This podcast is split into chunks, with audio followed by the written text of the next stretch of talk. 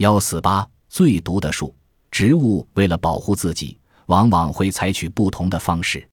如有的常有利刺或针样的东西，有的体内会产生毒素等等，这些都是它们维护自身时的防身武器。